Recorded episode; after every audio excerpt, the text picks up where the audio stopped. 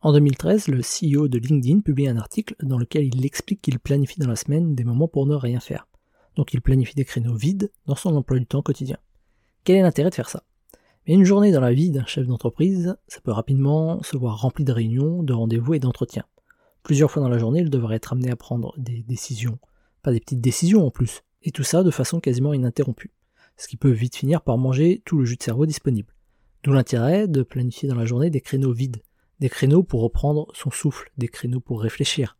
Et pas besoin d'être le CEO d'une grosse entreprise pour faire ça. On a tous besoin, notre niveau, de moments dans la journée pour souffler.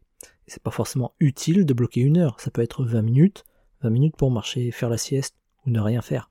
L'important est de bloquer un temps pour soi dans la journée.